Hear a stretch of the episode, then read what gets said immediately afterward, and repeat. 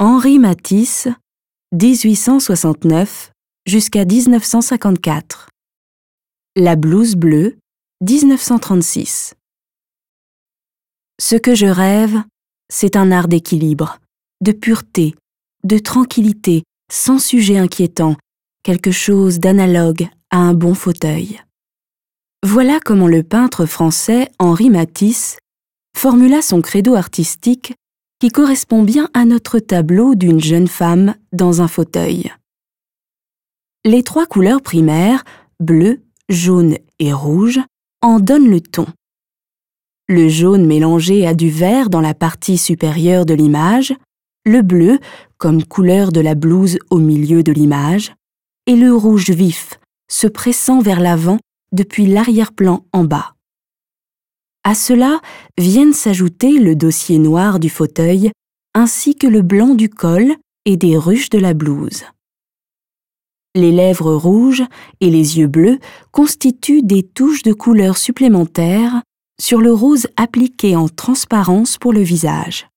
En 1930, l'artiste reçoit une commande pour une grande peinture murale de la part du collectionneur américain Albert B. Barnes. Comme motif, il choisit des silhouettes dansantes et pour les représenter, il utilise pour la première fois des papiers teintés dans lesquels il découpe des formes et les colle sur la toile.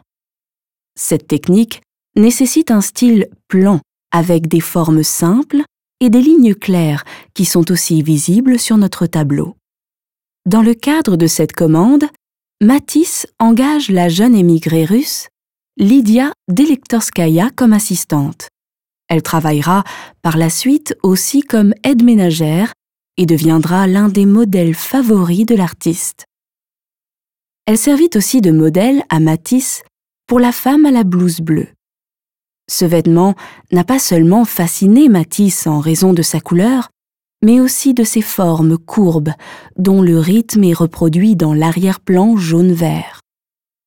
Dans l'œuvre de grande taille, Tahiti, que le peintre avait achevé peu avant et qui, comme des photographies nous l'ont appris, était suspendu derrière le modèle dans l'atelier, ces formes représentent des arbres. Bien que la peinture de Matisse semble être spontanée, le tableau a été réalisé sur une période de plusieurs semaines, après que l'artiste ait déjà fait plusieurs études au fusain sur papier. Les traces de certains remaniements restent encore bien visibles, comme par exemple dans la couche de peinture bleue à l'arrière-plan et sur le bras droit de la femme.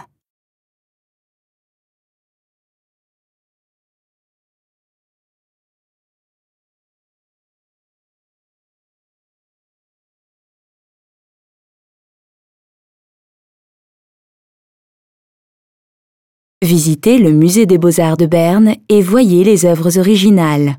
Et téléchargez l'application gratuite Moseen Berne dans le App Store.